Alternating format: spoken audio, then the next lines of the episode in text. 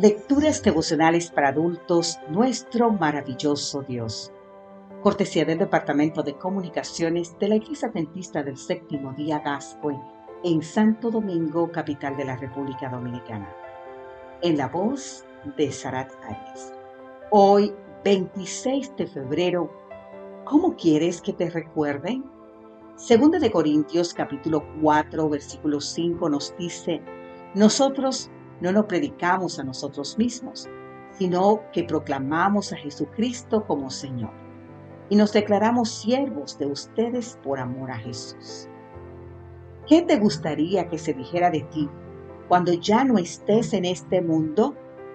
Esta pregunta pareciera no ser la ideal para comenzar el día. Sin embargo, al menos dos buenas razones por las cuales vale la pena hacerlo. La primera razón por la cual conviene preguntarnos cómo queremos que la gente nos recuerde la ilustra bien Peter Drucker, considerado por muchos el padre de la gerencia moderna.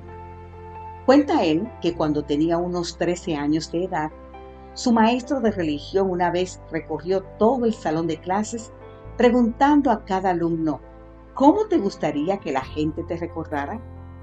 Después de completar el recorrido, con una sonrisa en su rostro, el hombre dijo, no esperaba que ustedes pudiesen responder a mi pregunta, pero si cuando cumplan 50 años todavía no saben cómo responderla, habrán malgastado su vida. El caso es que la pregunta de su maestro impactó a Drucker.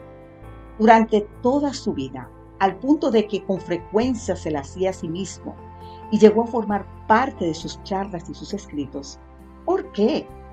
Porque en su opinión, esta pregunta lo animó a renovarse, a verse como la persona que algún día podía llegar a ser. Lo que dice Drucker tiene sentido, siendo que vamos a pasar por este mundo una vez. ¿Por qué no ser la mejor clase de personas que podamos como estudiantes, amigos, trabajadores, esposos, padres? ¿Por qué no esforzarnos siempre para hacer las cosas de la mejor manera que podamos?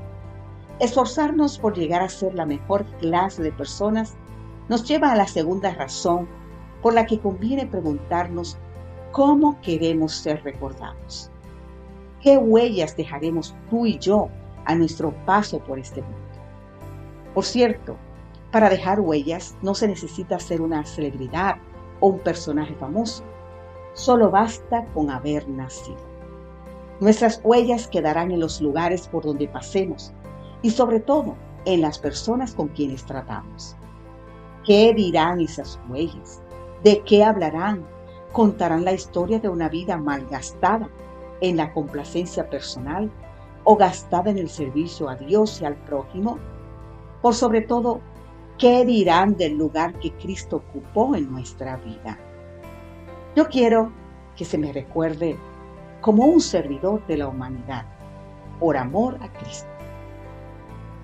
¿Y tú, querido amigo, querida amiga, cómo quieres que se te recuerde? Padre Celestial, no quiero pasar por este mundo en vano. Ayúdame, por lo tanto, a cultivar en mi vida tus atributos de carácter y a compartir con otros el maravilloso amor de mi Salvador.